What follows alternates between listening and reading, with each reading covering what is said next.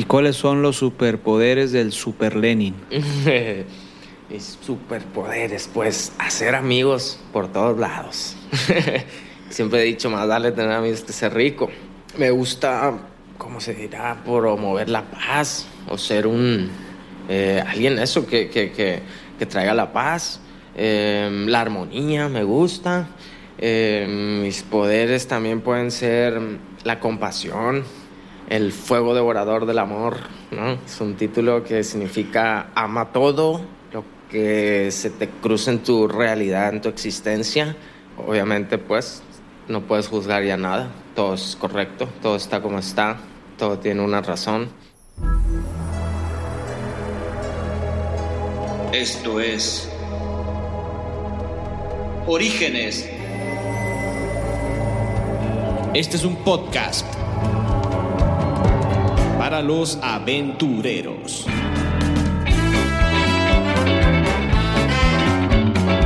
Vamos a tratar de dar una introducción lo más condensada posible para nuestro gran amigo Lenin Walfre Cázares. La verdad es que tiene varias actividades que ha desarrollado y ha sido un personaje bastante interesante como individuo creativo, holístico, conoce mucho de cuestiones de dieta, moda, arte y parece que la historia que les estoy contando es una novela, pero realmente existe este personaje. Lenin es licenciado en diseño gráfico, tiene una certificación internacional en diseño en permacultura, un diplomado en mercadotecnia en la Escuela de Guadalajara en París y un degree en professional asociado en diseño de modas. También es diseñador ecológico y cuando hablamos de el diseño ecológico nos referimos a la experiencia que tiene en la bioconstrucción y en la permacultura. ¿Qué quiere decir esto? Que él crea casas en un ambiente donde hay un espacio ecológico y donde todos los materiales que se utilizan son amigables al ambiente.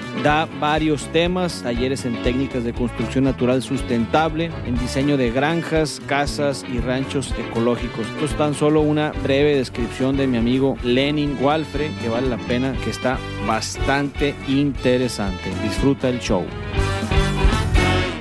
Muchas gracias Lenin por haber aceptado la conversación.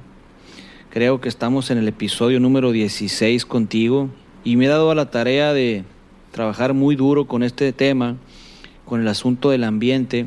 Y bueno, pues bienvenido, platícanos quién eres, cómo te llamas. gracias, gracias.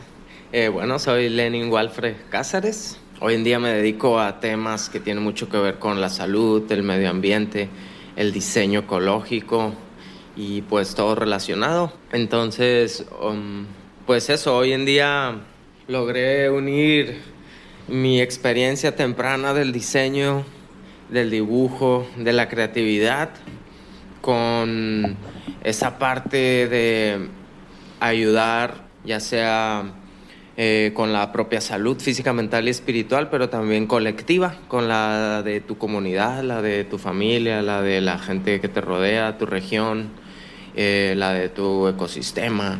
Entonces, en eso andamos. Yo, yo te voy a ir interrumpiendo a través de la conversación, Lenin, porque primero que, nada, este, pues para no irnos para otro lado, ¿no? Porque luego de repente andamos como viajándonos por otro mundo y, y la intención es escuchar, escuchar información muy valiosa, herramientas de emprendedor, del emprendimiento, que ayer tuve la plática con el Carlos Cota Schiller, que le mandamos un fuerte abrazo.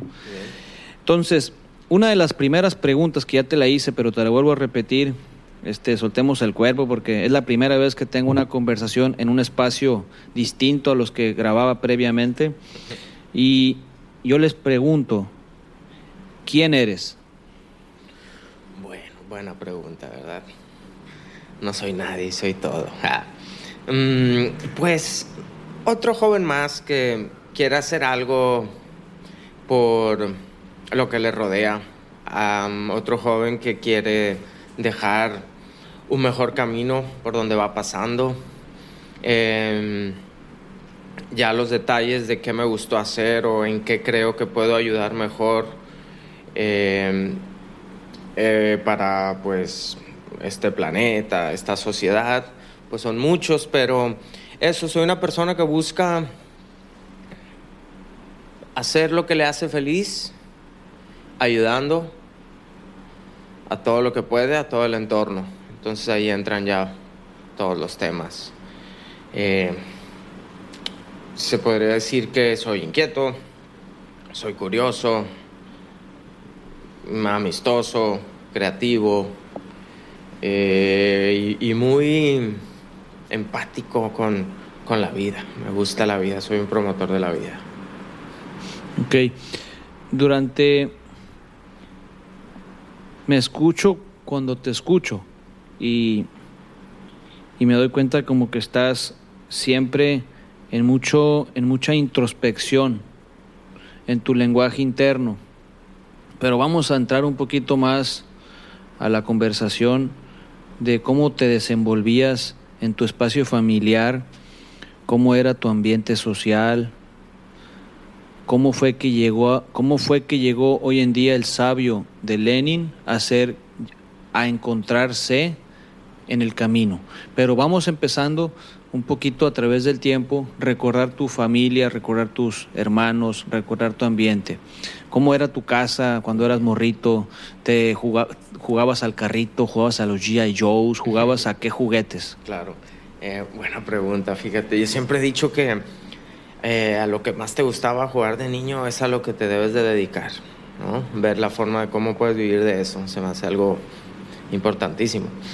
Pues mira, yo tuve una infancia, voy a decir que feliz, ¿no? Este, pues no, no, no nos faltó mucho en la casa. Tenía muchos primos, muchos con, mucha gente con quien jugar eh, y muy apegada a la naturaleza. Mis papás son son de un pueblo por acá en el municipio de Angostura. Entonces siempre tuvimos una casa de campo y un rancho. Y la convivencia con todos los animales, plantas y estaciones del año fue muy cercana. Entonces yo creo que eso, eso influenció bastante en, en, mi desarrollo, en lo que me iba a gustar y en lo que, a lo que me quería dedicar. Eh, obviamente en aquellos tiempos de niño, pues no, no relacionas, solo quieres jugar y, y, lo normal, lo que está en tu genética es jugar en la naturaleza, ¿no? El niño tiene que enlodarse, tiene que jugar en los charcos, en los árboles, agarrar sapos, ranas, pájaros, ver los procesos biológicos de cerca, vivirlos. Entonces, eso me marcó mucho y, me, me, inspiró sin querer, sin darme cuenta. Eh, Entendía que eso era la vida. ¿Te sentías un niño normal cuando eras niño o, sentías que mm. estabas como en un ambiente que no era tu ambiente? Claro, el único ambiente que yo lo sentía un poco, que no le encontraba un sentido y telepateaba eh, las dudas de quienes estaban tratando de proyectármelo fue la escuela. La escuela, pero fuera de ahí lo que eran los juegos de la naturaleza. Ajá. Salud los juegos, la naturaleza, mm, fue muy normal, muy, muy, muy divertido. ¿A qué jugabas?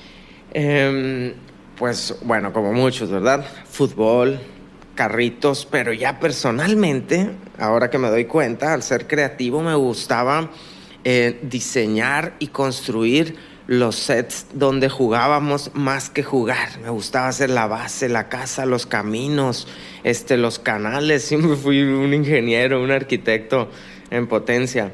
Eh, obviamente las escondidas, nos encantaba jugar en los árboles mucho. Fui un gran constructor de casitas en árboles con basura que pepenábamos por todo el pueblo entre yo y un pelotón como de 20. Este los animales nos llamaban mucho la atención. ¿Tú eras el líder de todo el pelotón? Pues no sabría si decirte eso, pero cuando era la cuestión de arquitectura, sí. Y ahora de grande me doy cuenta. De en aquel entonces simplemente todo fluía y cada quien hacía lo que, como que lo que, lo que tenía que hacer. Y ahora me doy cuenta que yo sí dirigía las obras en las casitas de los árboles. Entonces se podría decir que, era el director de la obra o el arquitecto. Exactamente. Eh, y pues no fui un gran deportista, nunca eh, tuve pasión por eso, entonces ya cuando eran deportes yo no era el goleador, ni era el mero mero, pero ahí andaba, era muy buen defensa y hacía parte del equipo. Pero ya la parte creativa, ahí sí podría decir que destacaba mm, bastante con los de mi edad. Ok, entonces, estabas en este mundo terrenal, vaya, y llegas a través del tiempo, llegas a darte cuenta en algún momento de tu vida que te inspiró algún profesor o desde muy morrito te dabas cuenta de qué cosas te dabas cuenta en este periodo de la escuela, qué te pasaba por la cabeza. Claro, pues mira, em, sin yo tener ninguna influencia de educación, no creía en el sistema educativo no creía porque supiera que, que, porque creyera una cosa u otra, simplemente yo como un niño inocente telepateaba que se contradecían mucho, telepateaba a los maestros que no estaban seguros de lo que estaban diciendo, era solo por enseñarlo. Eh, entonces, ¿Les cuestionabas a ellos o solamente tú traías una es a lo que voy. Interna? Yo fui un niño un tanto introvertido, jamás peleonero contestó ni gritón. Okay, okay. Entonces yo solamente, sí, solamente me daba cuenta de que ni él estaba seguro de lo que estaba enseñando el maestro, pero yo no tenía ni la educación ni la capacidad de contradecirles. Sin embargo, nunca creía a fondo, ¿no? Eh, había un que otro maestro que, que sí inspiraba. Eh, inspiraba por quien él era, no por lo que enseñaba, ¿no? No, se no sé si te acuerdas tú en la primaria, el profe Juan Horacio tenía un, una letra impecable, el canijo como de arquitecto, y era un suplente y todos lo adorábamos. Este, él se podría decir que era alguien que, que, que yo quería ser como. ¿no? Este, no todos me inspiraban eso. Ya realmente en la, en la escuela no tuve maestros que me inspiraran algo que no fuera compasión, amor o empatía. Pero lo académico, nada, no, no puedo decir. Me acuerdo de este porque me enseñó la, tal eh, eh, tema o eso, no. Me acuerdo de los maestros que me inspiraron o que me enseñaron a ser mejor persona, a ser amable, a ser respetuoso, a ser educado. A continuación vamos a dar unas recomendaciones que me he topado ahí por Spotify con, de algunos podcasts. Y el primero es Hey, Hey, Hey, el podcast Ideario Central, que es un podcast musical del Samo Gómez. En estos episodios vas a escuchar a un cabrón que se la está rifando con cuestiones musicales, que se aventó un viaje de más de seis meses y estuvo creando por un periodo diario de una canción y este compa nos va a compartir cómo crear contenido musical o cómo hacerte un compa mucho más creativo. El siguiente podcast que te quiero sugerir es un podcast de Diego Dreyfus, que su último episodio es el título No me importa la privacidad. Tiene su propio estilo. Date la oportunidad de escuchar cualquiera de estos dos. Continuamos. Me gustaría regresar un poquito a tu hogar. Tus profesores, evidentemente, tus primeros maestros son tus papás, tu papá y tu mamá. Sí es. ¿De dónde sacas este personaje que eres tú ahora? Bien, claro, todos tenemos, ¿verdad? Más que menos influencia de los padres. Bueno, mi mamá, sin saberlo, es una persona muy, muy hippie. Ella viene de una eh, generación tradicional, ¿no? Eh, en donde, pues ya sabemos, ¿no? Los temores sociales eh, eran estos y esos, y ellos tenían que acatar y, comportarse de cierto modo, y eso es lo que le enseñan a los hijos. Sin embargo, ella no se daba cuenta que era realmente un hippie. Es una persona que siempre que podría, podía andaba descalza, que siempre le gustaron mucho las plantas, que tiene el don de, plantar y, replantar y este, se le daba muy bien todo ese tema. Mm, también los animales, ella también creció en un contexto rancho, entonces le entendía.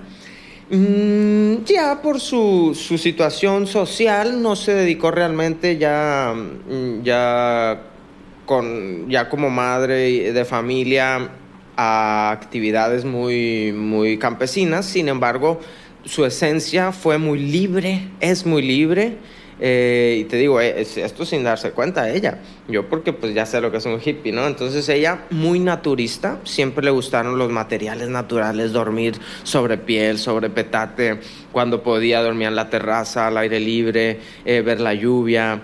Entonces... Mm, ella no intentó inculcarme nada de esto, pero yo al ver el ejemplo obviamente absorbí todo eso. y como lo que es natural, el cuerpo te dice sí, no necesitas la mente que te diga es bueno, es malo. Eh, claro que fue una influencia para mí, ¿no? Mi mamá, una persona muy libre, muy apegada a la naturaleza, el don de las plantas. Mi padre, diferente, muy técnico, muy estudioso, pragmático totalmente. Eh, de él se podría decir que me inspiró, influenció sobre mí la, el respeto, la disciplina, la honestidad. Una persona muy, muy recta, la persona más puntual que conocí en la vida. Para él, a tiempo de cinco minutos antes. Este, eso no lo heredé tanto. Pero sí, fue una persona, em, digamos que me ayudó a, a continuar, a, a, no flaquear, a, a ser perseverante y a, y a, ser preciso, a dejar las suposiciones a un lado y, y ser concreto. Ok. Uh -huh. Entonces, ¿sales de Culiacán, al, al, ¿sales de Culiacán a alguna edad? Sí, mira, de los 14 a 15 estudié en Los Ángeles, en la Downey High School.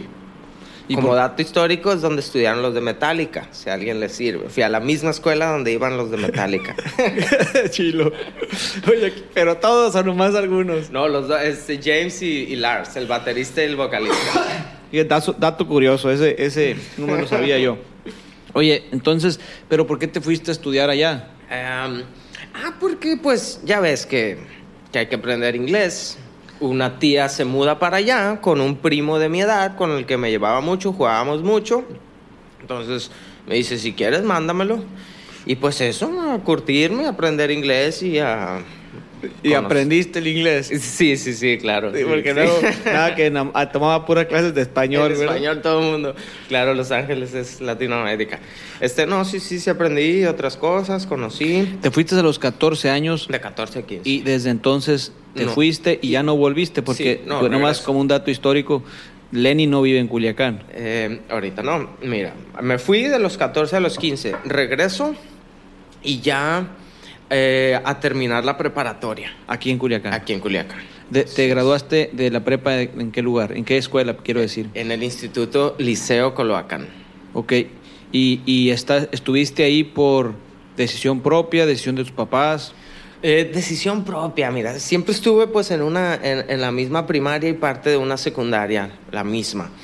Eh, entonces, tenía un poco de miedo sobre las otras escuelas porque todas sonaban como que eran un poco hostiles, ¿verdad? Y pues, ya que regreso, yo ya no quería entrar a esa escuela porque ya en secundaria ya tuve un poquito más de autoridad y ya entendía que ese sistema educativo en específico eh, no era para mí, no me gustaba, no, no me realizaba en ese momento. Entonces, con amigos de mis papás, vimos ahí donde tuvieran a sus hijos y ya entré a otras escuelas. Al liceo sí, porque quise, porque había un que otro conocido eh, y se me hizo un ambiente bien, un ambiente bien. Yo fui, pues, eso, a una primaria, secundaria de puros hombres. Entonces ya tenía que conocer morritas y pues era todo un mundo nuevo y ahí el liceo fue, buen, fue un, buen espacio para fobiarme en ese tema. este, pero sí, fue porque quise, obviamente mis papás también lo permitían eh, y ya, fue una, una preparatoria um, simple, cómoda. Eh, con buen, hice muy buenas amistades, con buen ambiente, muy buen ambiente. Un saludo para el director, profe Camacho, por ahí anda seguro.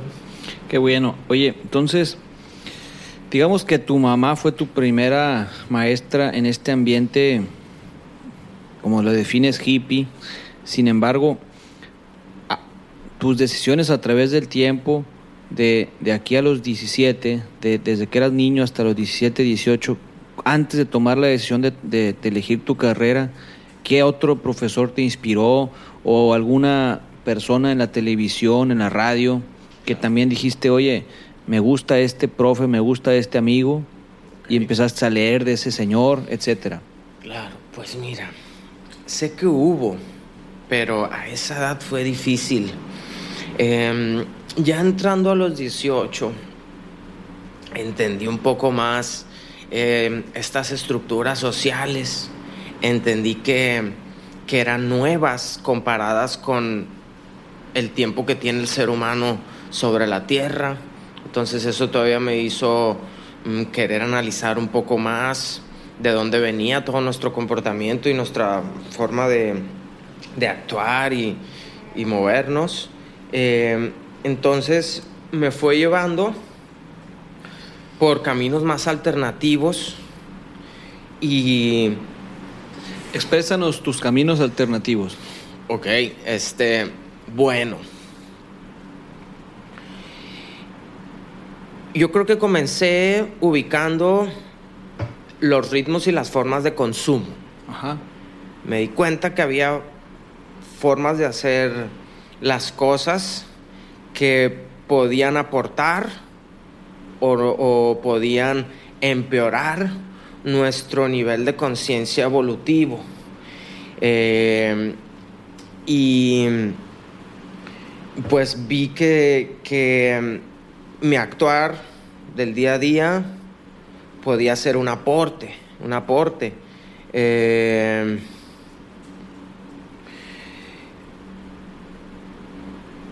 se me fue la pregunta, ¿cuál era? De, de tus profesores, ¿quiénes te inspiraban? Algunos chavos que estuvieran en la calle, en la televisión, en la radio, que te, Sí. que te inspiraran para, para darte cuenta, o finalmente fuiste tú quien se dio cuenta que no era, no, no naciste en la época correcta, probablemente también. Sí, a temprana edad mm, mm, tal vez fueron pequeños, eh, pequeños inspiradores, pero mm, sí, era muy personal. Yo sí me sentía mm, como si la mayoría de la gente estuviera un poco vendada y actuara por seguir el rollo para no ser juzgada, no tanto por hacer lo que les gustaba o por ser libres. Sí me sentí un poco el raro. Este. mm, entonces, alguien que me inspirara en esas épocas.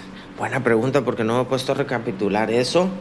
Ya de grande, sí, obviamente, tengo bastantes. em, gente que, que- que me ha inspirado y que sigo. Pero a esa edad, O sea, como que tu rollo era jugar en la escuela, era aprender las, pasar las materias, porque estabas como adaptándote al espacio y, y como que te sentías fuera de, de órbita. eh, sí, Digo, me identifico machín contigo, ¿no? Sí, sí, sí. Exacto. Mm, digamos que Como que estabas en un mundo de introspección, de adaptación, teniendo atrapado en el cuerpo de un niño, atrapado en el cuerpo de, de un adulto, ¿no?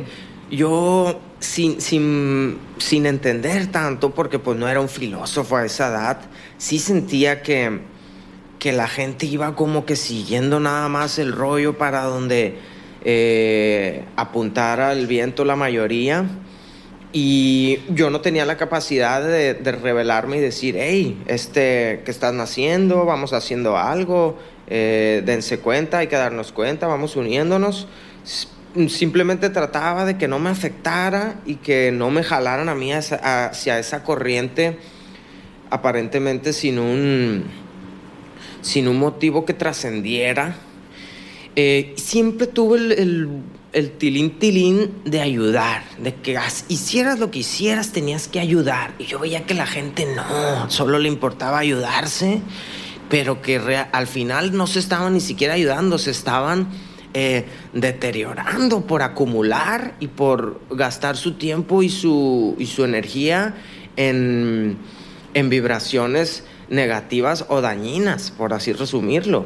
Eh, entonces, mm, fui un rebelde callado, fui un rebelde callado, no fui gritón, no fui alborotero, Eh, poco a poco me fui empapando más de los temas, Mm, pero pues eso, igual, sabíamos que habíamos uno que otro que veíamos el mundo diferente y cada quien andábamos actuando desde nuestra trinchera, desde nuestra casa, desde nuestra ubicación, región. Eh, y y pues era eso, era esa sensación de, mm, sé que voy a hacer algo, no sé qué, no sé cuándo, ya iré creciendo, pero sí fue una sensación de, híjole, parece que todo el mundo está ensimismadísimo. Oye, estimado Lenin, entonces te gradúas de la prepa o terminas la prepa y, y, y, de hecho antes de seguir con la conversación o con la pregunta, o sea que definitivamente estoy, estoy pensando igual que tú, que, que, este rollo de la primaria, secundaria, prepa y luego carrera y luego diplomado y luego maestría y luego doctorado es una corriente, ¿no? Como hay otras corrientes. Cultural. Efectivamente.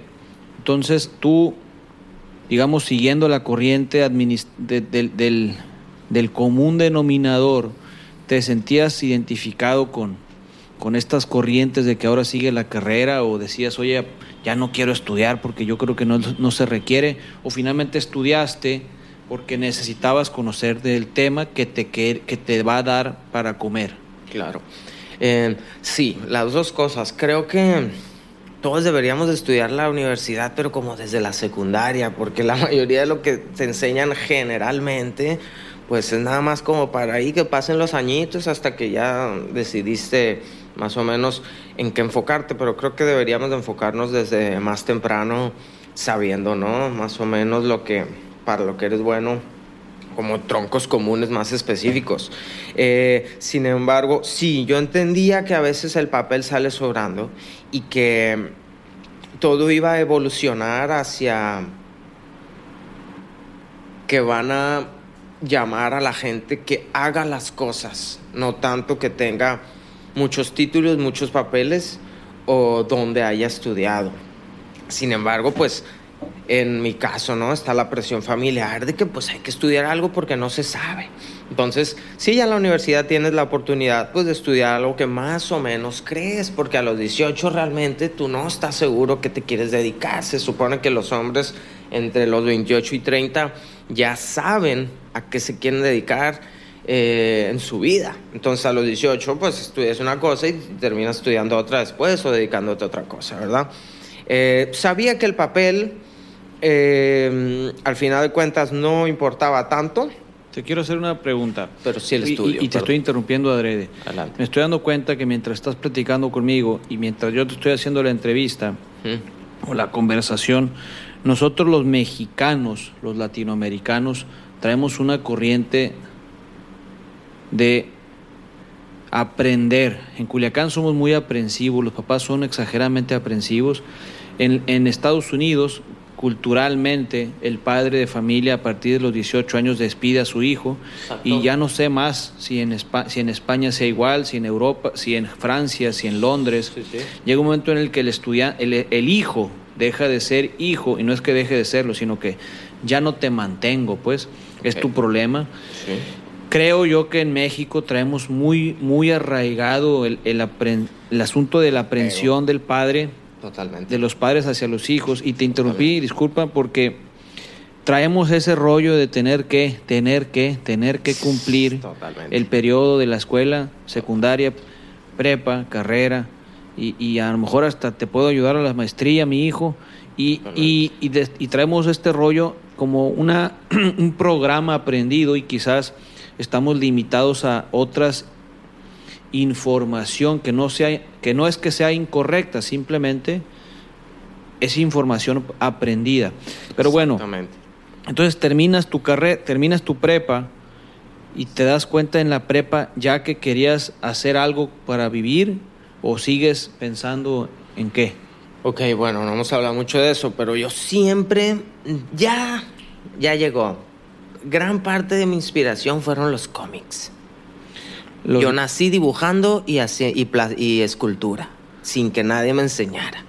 ¿Dibujaste qué tipo de dibujos? Cómics, aprendí de los cómics, la verdad. ¿Pero qué, qué cómics? Los primeros, obviamente. X-Men fueron mis favoritos. Y estamos hablando de los noventas, ¿no? Cuando la moda eran las cartitas eh, y los cómics.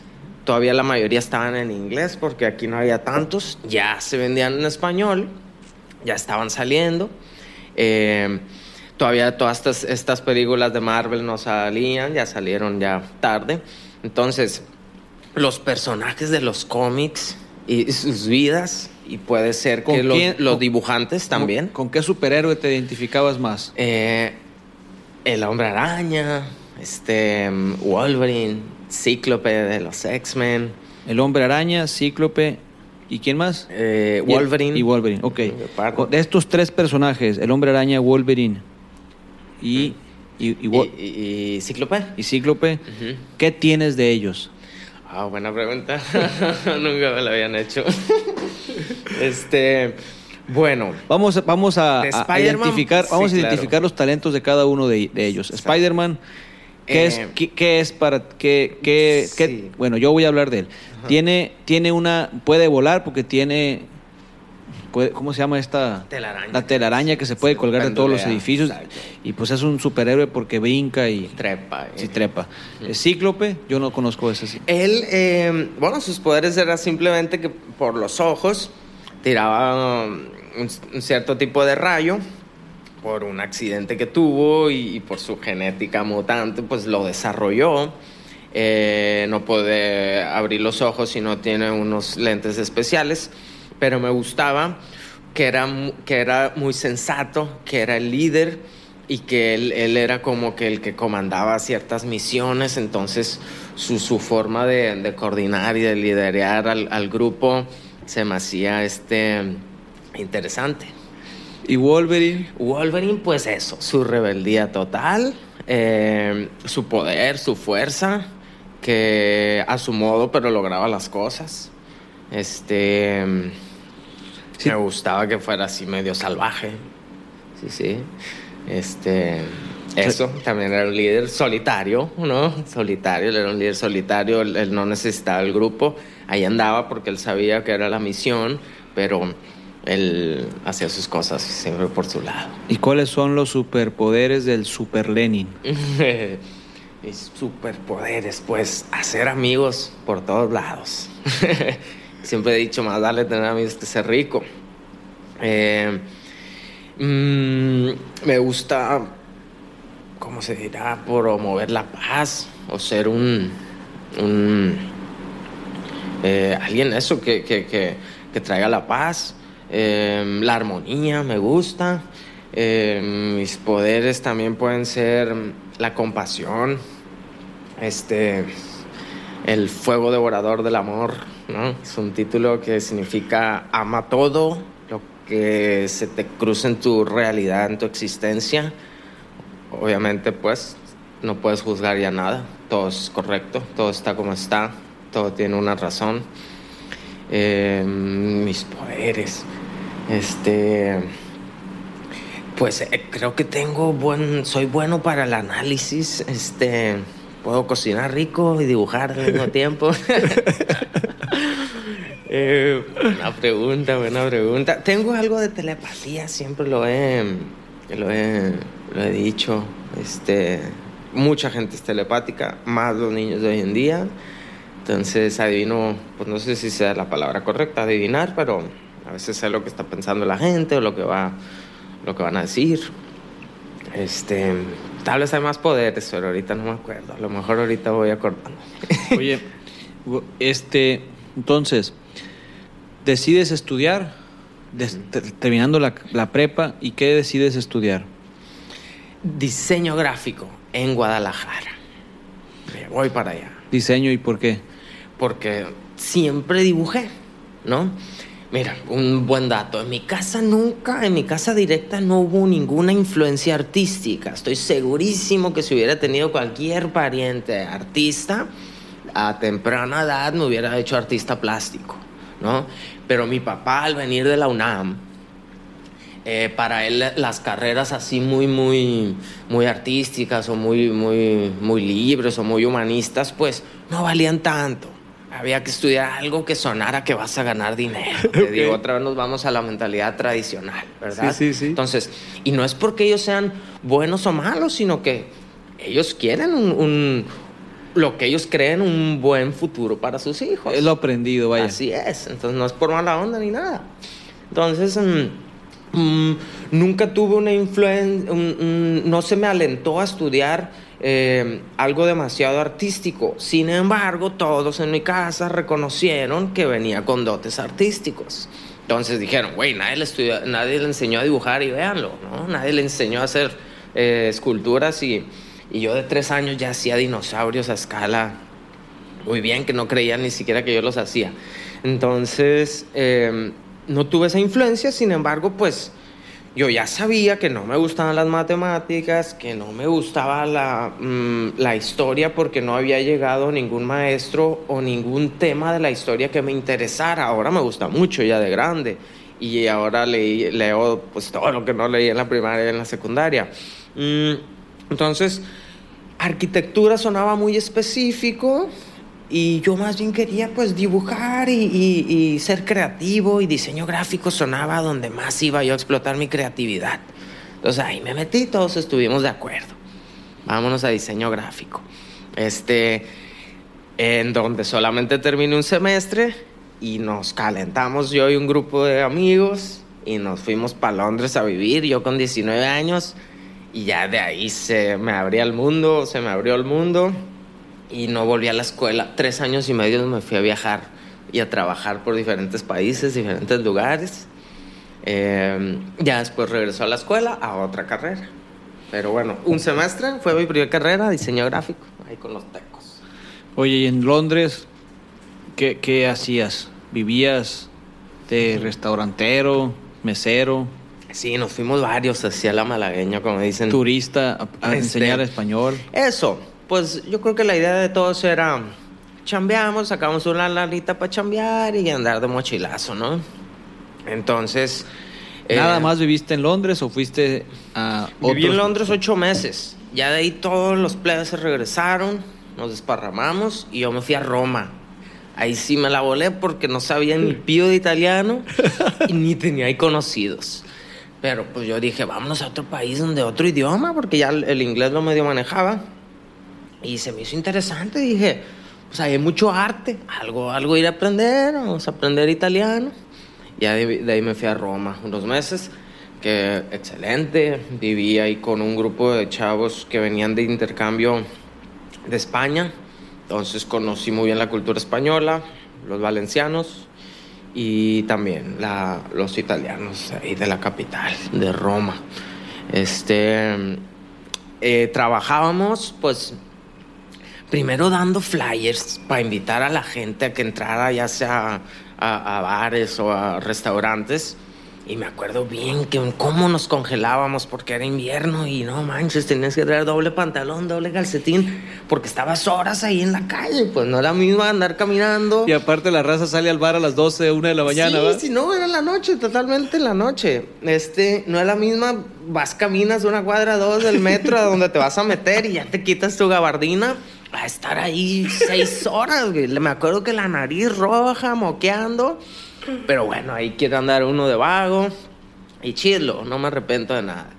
Eh, entonces, primero ahí, y ya en cua- cuanto pudimos, ya por allá salió una chamba en un bar, restaurant bar, y ya pues era la gloria, ya estabas bajo techo, calientito, ahí había chela gratis. Oye, te, daban regalaban, comida, es lo que te iba a sí, decir, sí. te, te veían tan jodido que te regalaban cafecito y comida, ¿o no? Sí, sí, sí, obviamente. Tenías ya ciertos derechos, era la gloria. Entonces, uno por agradecido de venir de congelar, de congelarte, eh, le echabas ganas machín. Me acuerdo que me decían Speedy González ahí en el. Porque yo llegué acá pum, metiéndole caña la chamba, destacando, y luego, luego, no, el mexicano, el mexicano, el mexicano.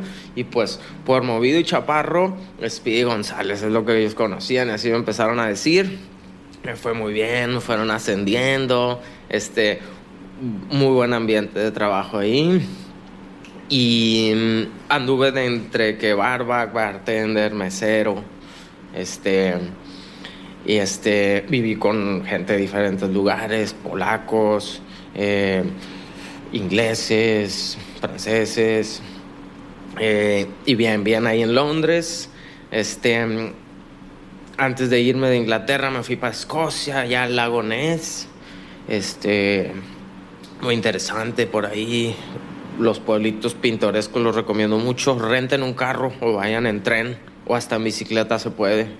Se usa mucho allá irse de, desde Londres hasta este, Edimburgo, donde puedan en bicicleta, son muy seguros los caminos. El caso es que los paisajes por allá son para mí mucho más entretenidos que todas esas catedrales y ciudades que casi siempre al final son lo mismo, ¿verdad? Oye, entonces te quedas allá, regresas a México y Ok, sigue, ¿qué este, sigue para ti? mm, ya de Roma, pues todo bien. Me regreso para acá. Y a ver, ¿qué nos pusimos a hacer? Bueno, no me acuerdo. Creo que participé en un pequeño periódico con el señor Otón Herrera y Cairo. Un, un periodiquito, así le pusimos. Hicimos una edición, su hija y yo. Tania, saludos. Eh, y pues eso, ya yo andaba ya un poquito con la inquietud de- del rollo social, ayudar, cooperar, aportar a la sociedad en algo. Y entre que son para son manzanas, u- unos amigos que ya tenían unas temporadas yéndose a Alaska, ya ves que se puso de moda irse a Alaska, pues me prendo y me voy a Alaska, pero antes me fui a Phoenix, Arizona, a trabajar de jardinero para juntar para el boleto para Alaska. En junio, julio, un solazo, jamás se me va a olvidar esa chamba también, pero bueno, cuando uno está joven, pues es cuando hay que hacerlo porque tienes mucha pila. Entonces, vámonos a Phoenix. Allá tenía conocidos, me dieron chamba luego, luego. Pa, pa, cortando zacate y barriendo y por todos lados, casa por casa. Eh, junté para el boleto para Alaska porque pues está más lejos, entonces ya. A Seattle, allá a Alaska y de allá a la playa donde trabajábamos. Mm, chambié, ahorré y me llama mi prima que trabajaba en American Airlines y me conseguía vuelos baratos y me dice, primo, este, eh, vámonos a Suiza a visitar allá unos amigos que no sé qué, mi hermana, tú, yo, una amiga que no sé qué. Y yo, "Oh, pues tengo vuelos baratos. Va, pues vámonos y vámonos en primera clase. Porque eran sujetos a espacio y si primera clase estaba libre, te tocaba primera clase. Entonces así nos tocó. Este, y me, que me vuelvo a ir a Europa. Entonces fuimos un rato a Suiza y de ahí ya todos se regresan y yo me voy otra vez a Londres a visitar a la raza, a saludarla.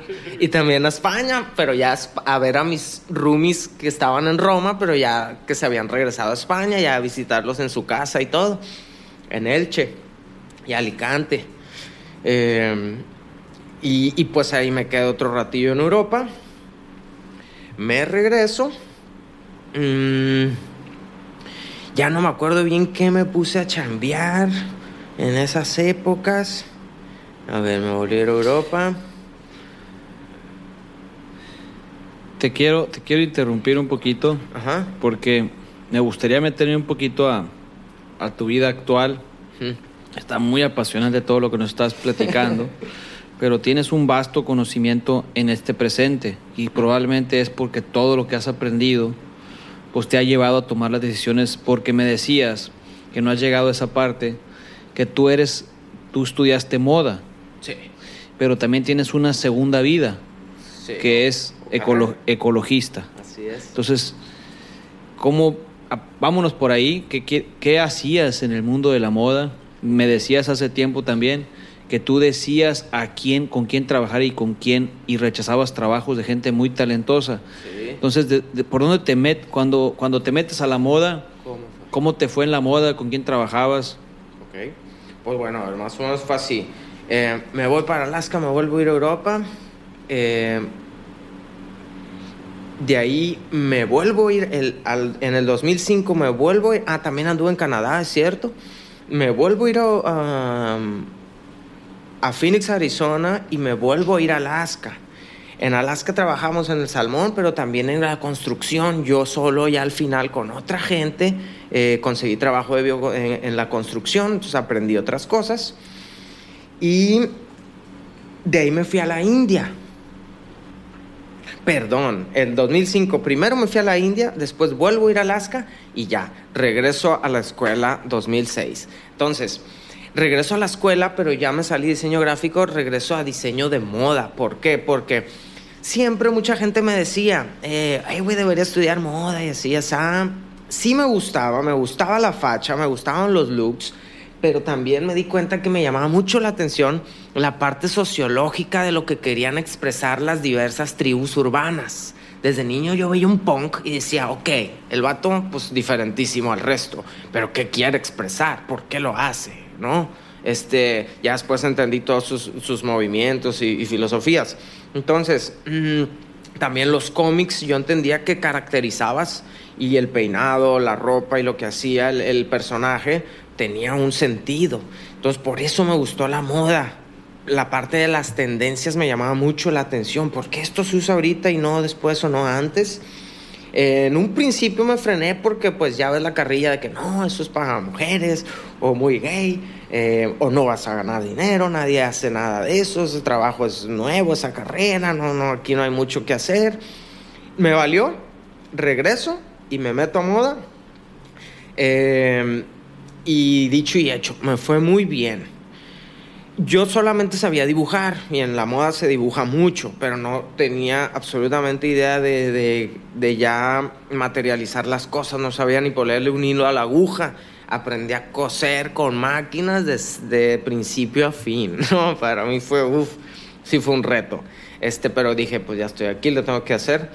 Entonces, mm, empiezo y por así darte un ejemplo, mmm, entrando, primer semestre, el director de la carrera reúne a todos los grupos y nos dice, hay un concurso nacional de moda en el DF, se invitan todas las escuelas, este, estas son las categorías y el premio es una beca Europa, ¿no? Y pues me llamó la atención, dije, muy bien, se me olvidó y un domingo antes de, de regresar de vacaciones de Semana Santa, me dice una amiga, oye, este bocetaste para entrar al concurso. Y yo, ¿qué concurso?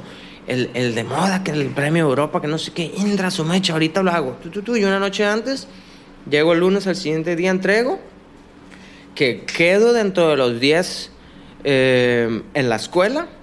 Y dentro de esos 10 solo nos escogen a tres porque solo podías ir, podíamos ir tres por escuela. Entonces, gano en la escuela, nos vamos todo, casi toda la carrera a México, se rentaron camiones y todo, estuvo muy bonito.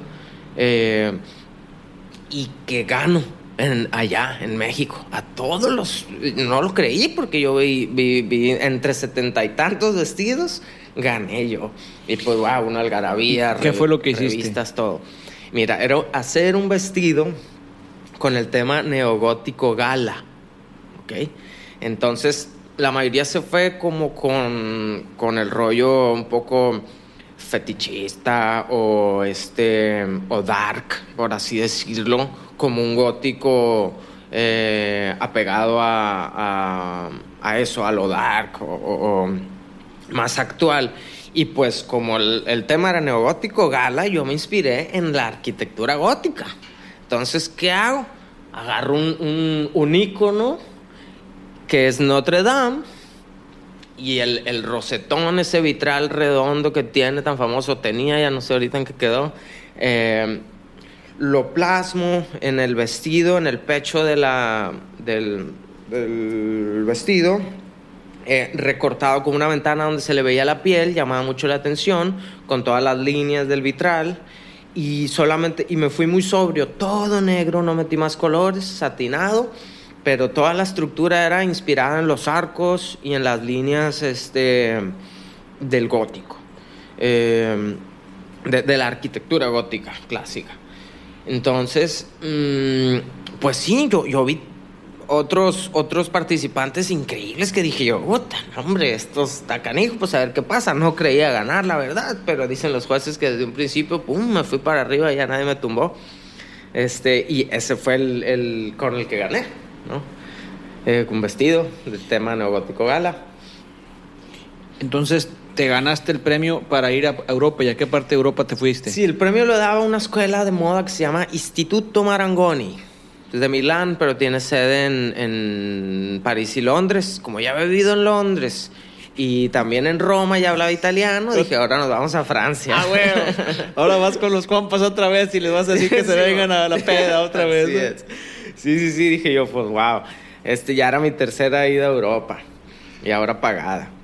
Mm, y muy bien, pues ahí en París estuvimos, ah, vivía a dos cuadras de, la, de, Notre Dame. ¿no? Curiosamente. ¿Qué aprendiste en, en esta escuela diferente a México? Eh, pues, uff, bastantes cosas, no sé. Eh, fue, pues bueno, el contexto muy definido, no era moda, ya no, ni siquiera te sentías en una escuela, estabas en algo así como un, nada más como con gente que ya andaba en eso. Eh, pues aprendí que, que hay muchos mundos, muchas cabezas, cada quien haciendo lo suyo. Eh, me enfoqué un poquito en las tendencias. ¿Te acuerdas de algún amigo que hayas estudiado que hoy en día es un personaje en la moda? Que de allá. Sí, de allá. ande por ahí. Híjole, no, pues no sé, la verdad. eh, perdí mucho contacto en todos los aparatos y correos y todo por un tiempo que ya no les seguí la pista a varios. Como para decirte, sé que andan ahí. Había un español que, que, que el chavo ya, ya, este, ya destacaba ya en su región con, con, con mucho diseño, con diseño. Sé que por ahí anda también todavía triunfando. Bendiciones.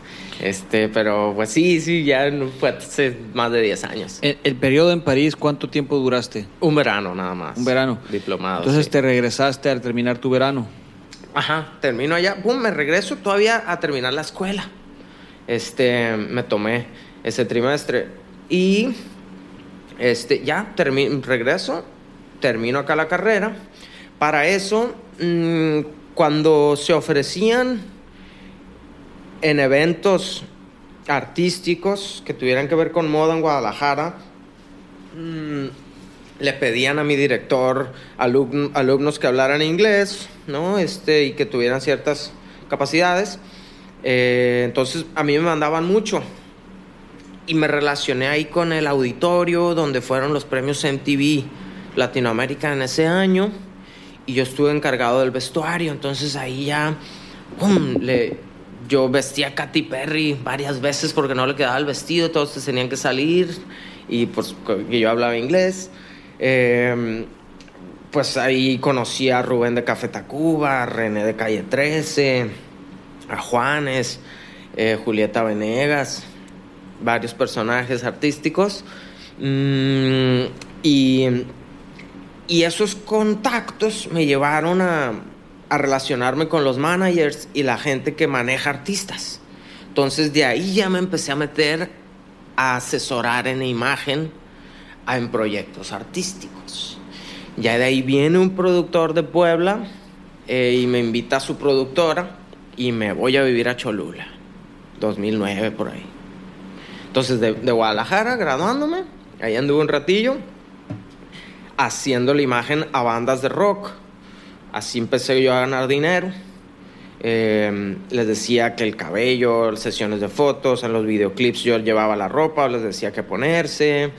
Eh, mm, el concepto del disco, todo lo que fuera visual. ¿A quién, a- ¿Con quién estás estado trabajando o trabajaste? Ok, en aquel entonces cuando empezaba eran bandas locales, ¿verdad? Ya que me voy a Puebla, México, pues ya empezamos a hacerle más gente. Le hice mucha ropa un tiempo a Calle 13, eh, a toda la banda. Y le hice a La Gusana Ciega, le hice a, a Café Tacuba, Zoé León, que es amigo. eh, a ver, ¿quién más? Telefunca, este... ¿Qué otros por ahí? Eh, hay más, pero bueno, generalmente estos. Con ellos estabas haciendo el diseño de su moda, o sea, de lo que iban a vestirse en el concierto. varias cosas. A veces les escogía la ropa para los videoclips. Este, les proponía o hasta les cortaba el pelo, porque yo solo aprendí también a cortar el pelo. Pero todo esto fue a través de una agencia. No, no, no, ya era directo. Era O sea, directo porque me eras- relacioné muy bien. Eras con- independiente finalmente, Así es, pues. Totalmente, sí. Eh, ya después sí trabajo con productoras. Te quiero hacer una pregunta ya que estamos aquí y a lo mejor muy directa. ¿Cuánto cobrabas? O sea, ¿cuánto cobras por el corte del cabello, por ponerle ropa? Claro. ¿Cu- cu- ¿Cuánto es el promedio, el precio promedio? Claro, este, uh, pues ahora sí que como el sapo la pedrada a qué me refiero, que si eran muy amigos y el proyecto a mí me convenía o, o no me hacía gastar mucho eh, mi energía, mi tiempo, pues más barato, pero y, y luego grupal, pero no sé, desde mil a diez mil, eh, porque había cosas diferentes. Había a veces que llevarle la imagen por un tiempo. Entonces no, no nada más trabajaba personalmente a la hora de las fotos o de los videoclips, sino haciendo investigación yo solo. A veces sí era nada más, hey, una sesión de fotos, les haces la facha y los peinas, Simón, y eso era en caliente, me pagaban y ahí estuvo. Ok. Este, Ahora llegaste ahí gracias a, la, a, a tu trabajo que hiciste en Puebla, ¿verdad? En Guadalajara, Guadalajara. y en Puebla, así es.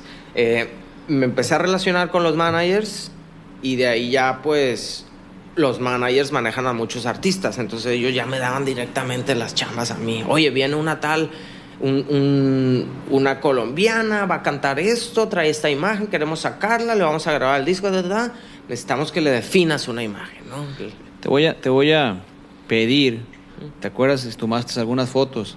Ujú. ¿Sí tomaste algunas fotos? En aquellos tiempos. Sí. sí claro. Sí, porque parece que te puedes inventar la historia y, y a lo mejor me pongo a agarrar entrevistas que solamente cuenten historias y puras mentiras, ¿no? Porque parece realmente mentira la información, porque, porque si conocieras físicamente a Lenin, pues realmente con tanto prejuicio que hay en día, hoy en día, jamás te imaginarías que Lenin ha logrado lo que ha logrado, pero él nos lo va a comprobar con fotos en las redes que vamos a subir.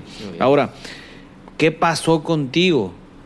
Porque tu vida cambió radicalmente Sí. y, y- y cambiaste tan radicalmente que ahora te, te defines como un diseñador ecológico, Exacto.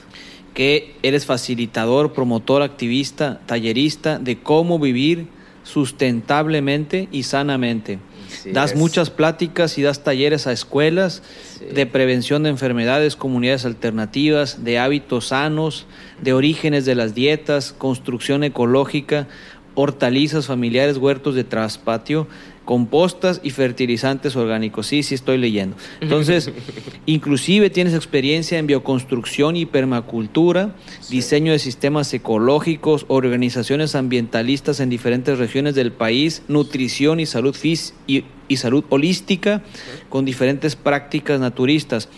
¿Qué te pasó? Por decir algunas cosas, no, no, no terminé. Cuando yo mm, me, le pido a Lenin que me mande su información, realmente no fue tan fácil que me la diera, porque como que no está tan familiarizado con las computadoras y, y, y no y tiene celulares y no tiene celulares, porque tiene tres celulares pero no usa ninguno, o sea, es, eh, fue muy difícil encontrarlo, pero bendito Dios, gracias a un amigo me pasó su último celular. y bueno, ahora aquí estamos platicando. Entonces la pregunta es, ¿qué te pasó? O sea, radicalmente dejaste la moda y te fuiste a vivir al mundo sustentable. ¿Qué te pasó? Claro, buena pregunta que hasta hoy en día todavía no sé responderla bien, pero creo que tengo alguna idea. S- mm, siempre me gustó esa parte de, de ayudar, de ser empático con la vida, con la naturaleza. Entonces, eh, aún yo no encontraba la relación de lo que hacía siendo creativo o cómo siendo creativo podía yo cooperarle y aportarle, ¿no? A, la sociedad, a la comunidad, al mundo. Eh, hasta que poco a poco me llega el término de permacultura por ahí, eh, me llega el término de bioconstrucción y dije yo, wow, si esto me lo hubieran dicho antes no estudio ni la primaria y me dedico directamente a esto. Entonces, eh, mis últimas chambas como diseñador de moda fueron para invertirle a una nueva carrera, que es eh, de diseñar sistemas ecológicos, o permacultura, o asentamientos humanos sustentables. Y como yo ya, digamos, se me daba esto de, de construir y siempre fui muy plástico con las manos, eh, la bioconstrucción lo vi como algo muy útil, necesario para complementar eh, el diseño de una comunidad alternativa. Entonces dije, vamos a estudiar permacultura, vamos a estudiar bioconstrucción y poco a poco eso fue supliendo. También yo creo que leer, leer te, te, te tumba el rollo mucho, como decimos aquí, o, o, pues te abre, ¿no? Te abre los caminos. Y por ahí leí que había que escoger un camino con corazón, con corazón. Y siempre creí que te puedes hacer bueno en cualquier cosa que tú le eches ganas, ¿no? Este, solo es querer. Te tomará tiempo, pero lo puedes lograr. Oye, ¿cuántos idiomas hablas? Eh, pues digamos, se puede decir que cuatro. A ver, no. Español, inglés, francés, italiano. Sí, este francés, italiano, pues no practico y hace mucho, pero pues ahí lo traigo y lo, lo pesco rápido. Eh, y el inglés, pues ya ves que aquí todo está en inglés, no se te olvida. Una, una, vamos, estamos casi terminando la etapa y apenas estamos terminando la etapa primera, uh -huh. que es tu primera carrera, vaya, sí. de moda, y, y, tu segunda carrera, apenas le estamos suavizando, apenas le estamos acariciando. Pero, ¿qué nos puedes compartir de qué es lo que haces ahorita? Ok. Eh, mira, mmm, ya hoy en día todos mis temas tienen que ver con, con el medio ambiente, el holismo eh, y la salud. Entonces, hago bioconstrucción, ¿no? ¿Qué significa? Que son casas de materiales naturales que permiten, por así resumirlo, vivir más sano y mejor. Eh, enseño a producir comida orgánica, desde regenerar el suelo devastado hasta eh, producir tu huevo orgánico, tus gallinas, mmm, fruta, verdura. Eh, promuevo mucho toda esta vida, facilito que la gente se anime y lo haga, enseño a que esto se haga.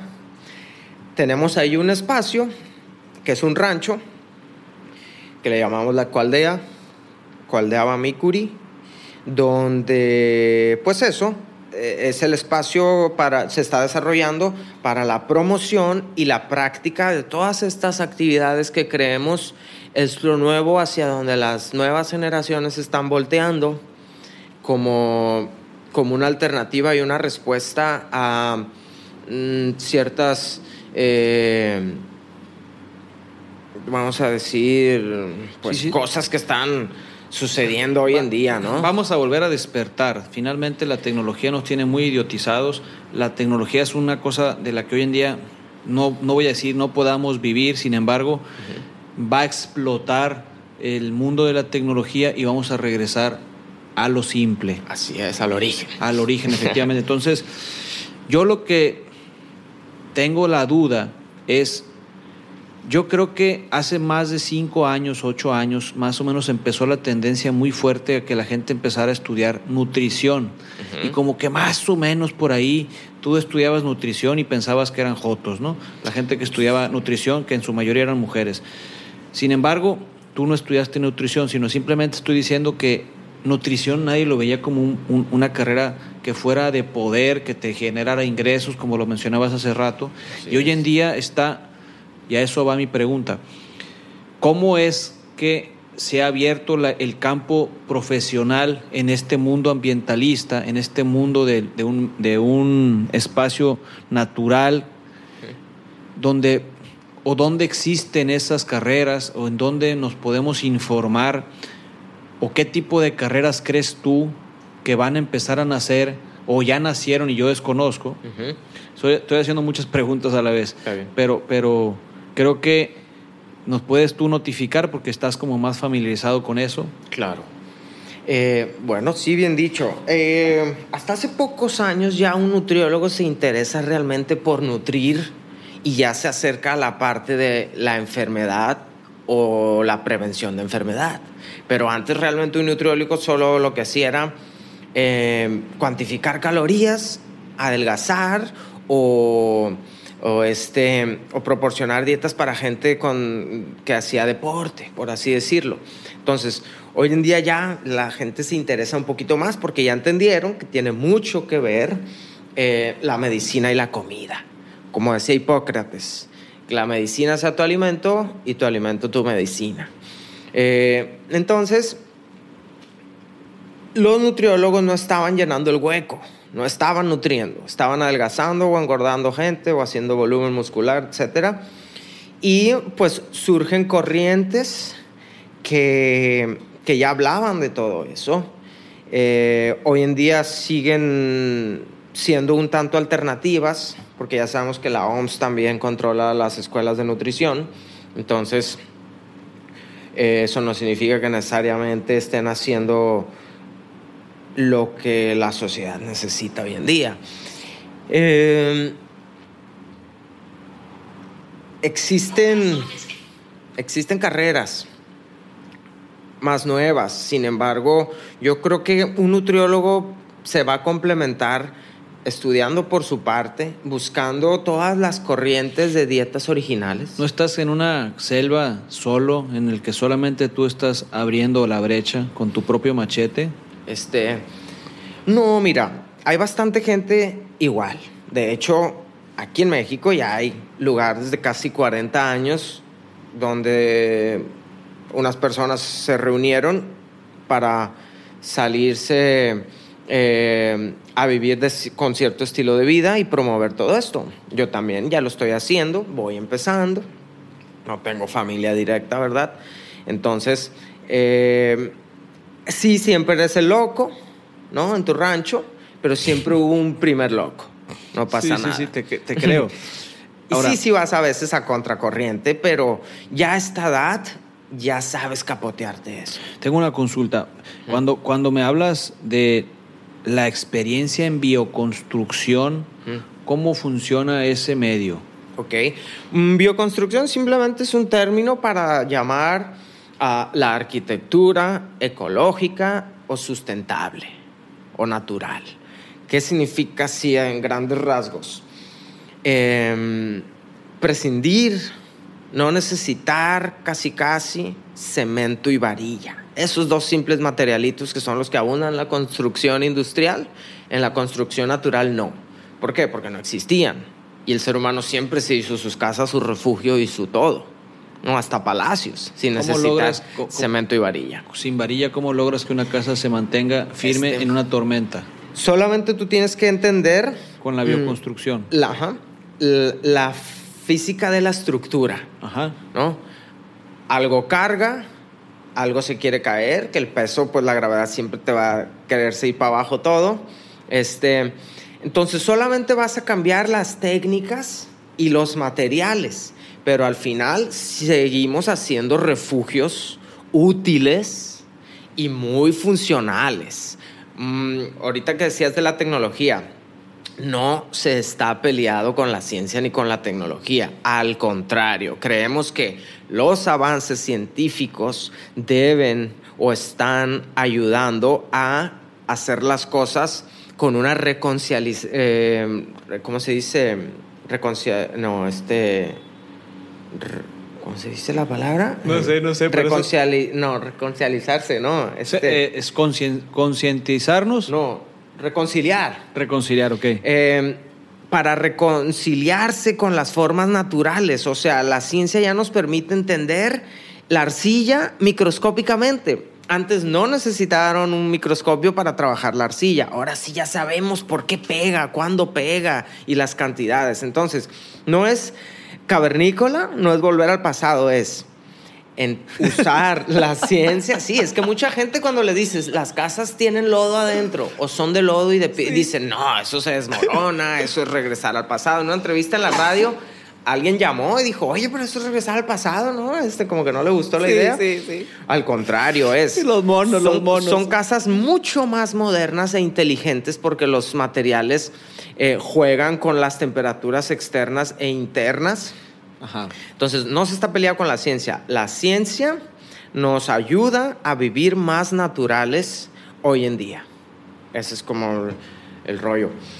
Em, Platícanos eh, de cómo... Y, bueno, para que no, la gente no, se, no mal piense, tú satisfaces todas las necesidades de un refugio, de una casa, de un fraccionamiento, de una granja, eh, con técnicas de construcción natural. Pregunta, ¿Conoces en alguna parte del mundo, y, si tienes más de una, adelante, donde ahorita haya fraccionamientos o espacios públicos con el medio ambiente como tú lo estás haciendo? Sí, hay bastantes. Adelante, esa es la pregunta. Ok, mira, generalmente esto comienza en medios rurales o naturales, campestres, porque para construir una ciudad hay reglamentos. ¿En Culiacán conoces algún lugar? En Culiacán, casas, no. De hecho, en ciudades te podría decir que no. Sé que hay algunas casas de adobe todavía, pero esas se hicieron hace mucho. Este, porque esto, porque te digo, las leyes para construir eh, no están hechas ahorita para materiales naturales. Se está trabajando. Hay maestrías en eso para regular los materiales naturales en México. Sin embargo, en ambientes rurales naturales hay bastante, bastante arquitectura ecológica, natural, moderna. ¿no? Eh, fraccionamiento en, por Chalmita, Chalma, el Estado de México, allá donde la gente peregrina y creo que hay un Cristo negro y está el agüehuete donde le brota agua. Este, todo el mundo se va caminando desde diferentes lugares.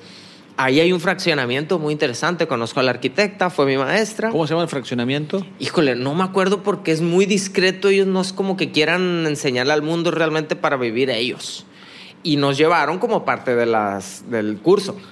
Este, Información secreta con Lenin Walfre. pero bueno, ahí está un, un- O sea, una, no- escuela. no, lo estoy diciendo de broma, esto que acabo de decir. Sí, sí. O sea que es una población muy selectiva que probablemente no quiere informar porque a lo mejor viven en más paz. Exactamente. Este, eh, eh, este caso. Vámonos a otro.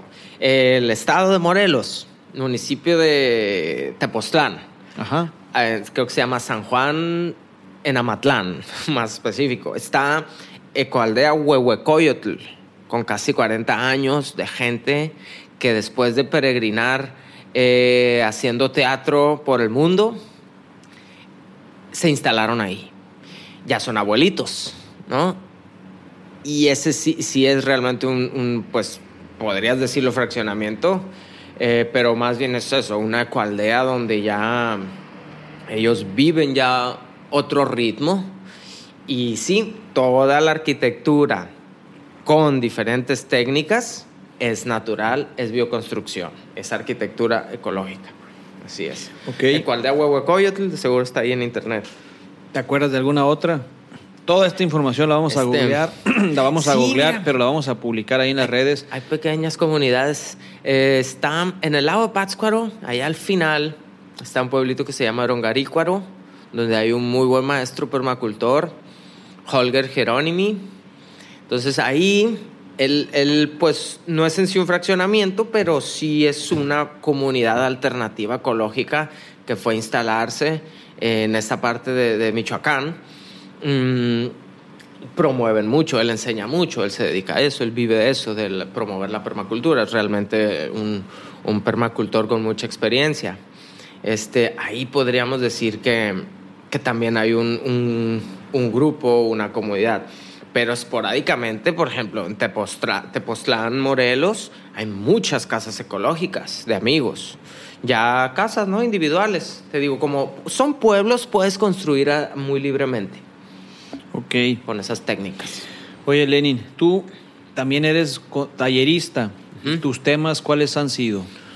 Pues mm, todos tienen que ver con esto, desde hortalizas familiares, huertos de traspatio, em, fertilizantes, pesticidas ecológicos, orgánicos, insecticidas más bien, mm, este, diferentes técnicas de bioconstrucción, diferentes enjarres, acabados, acabados de lujo muy finos que siguen siendo ecológicos. Este, la relación salud-suelo, salud de los alimentos y salud del cuerpo. Oye, normalmente la gente o las, em- el giro de compañías que te contratan son en su mayoría constructores o qué tipo de gente te busca. Bueno, mm, yo y mis socios ya hicimos una constructora. Eh, qué bonito que ni siquiera tenemos la página y no nos damos abasto ahorita de trabajo. No hemos tenido ni siquiera tiempo de sentarnos a hacer la página para publicitarnos. Toda la gente nos está llegando de boca en boca, porque sí, sí hay una tendencia fuerte y aquí hay poca gente que ofrece esto. ¿Ahorita dónde estás construyendo? Estamos construyendo en el municipio de Concordia, Mocorito, Salvador Alvarado y Angostura. ¿Y tú vives en una casa eh, con este término, perdón, ni, lo- ni, ni, ni conozco el término, ¿cómo? ¿Natural? O sea, tú vives en una casa natural Así y es. sustentable. Pues mira, sí no. Eh, estamos instalados en un rancho que ya tiene sus... Es un rancho familiar de casi 40 años, entonces ya tenía ahí sus casas de material convencional que se aprovechan y se usan. En la primera casa que yo viví, que fue ecológica, que yo hice también de lodo, nosotros hicimos, ya no está esa parte, la vendimos. Entonces yo me cambié acá a otra casita. Estoy haciendo nuevos bungalows. Ok. Sí, todos naturales. Pero pues se podría decir que he vivido bastante en casas de lodo, por así decirlo. Está muy bien, Lenin. Hemos llegado a la etapa final y como todas las entrevistas te voy a hacer algunas preguntas. Ok. Eh, un día común por la mañana. ¿Qué es lo que haces? Día común por la mañana. Pues, eh, si tengo tiempo, me despierto y hago unos estiramientos, algo de yoga. Eh, mi desayuno es cuatro limones exprimidos con sal bicarbonato, poquita agua. Este, y ya después de unas horas ya como algo sólido. Mm, Ahorita lo que me mantiene mucho, muy ocupado es la bioconstrucción, entonces me la paso en las obras y casi siempre ando acampando ahí donde construyo. Entonces, vamos así que ahorita tengo tres, cuatro casas porque me quedo ahí donde construyo a vivir y, me estoy moviendo. Entonces, me levanto a construir o a organizar la construcción. Este, si no, pues eh, dar mantenimiento ahí en la cualdea, checar la hortaliza. Tengo muchos perros, gatos. Ahorita que ya salí mucho, no tengo activado el gallinero, pero cuando había, pues sí, había chamba ahí con las gallinas. Mm, ¿Tu película favorita? me gusta El Castillo Vagabundo. ¿El libro que más has disfrutado? Mira, me gustan mucho los libros técnicos que enseñan algo más que las novelas o la filosofía. Pero digamos que los de Carlos Castaneda me gustan mucho, se me hacen muy interesantes. Eh, podría ser Relatos de Poder. ¿Algún video que sugieras? Pues está Mundos Internos, Mundos Externos. Es un documental, un poco de física cuántica con el universo. ¿Tu frase? Mi frase, híjoleos. Tengo muchas.